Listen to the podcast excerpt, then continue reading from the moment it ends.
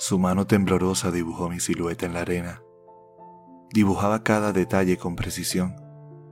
Mi sonrisa y la línea de mis ojos también. Podía notar con cada línea dibujada su pasión.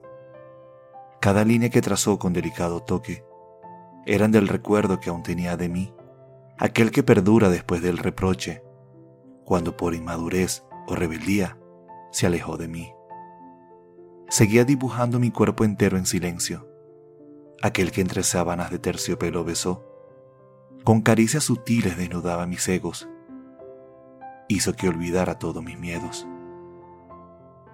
Supo definir mi hombría elegantemente, dibujó las arrugas de mis años en mi piel, también los errores que aprendí con rapidez y las cicatrices que me quedaron al dejarla perder. Como amantes del dolor perpetuo, nos convertimos en los colores de los versos, en donde las canciones evocan emociones y los sentidos transforman nuestros corazones. Mezcló colores en perfecta armonía, le dio sentido a los sueños que vivía, me llevó a un mundo en donde nuestros cuerpos se unieron para encontrar los versos perfectos. Supo ver en mí lo que muchos ignoraban.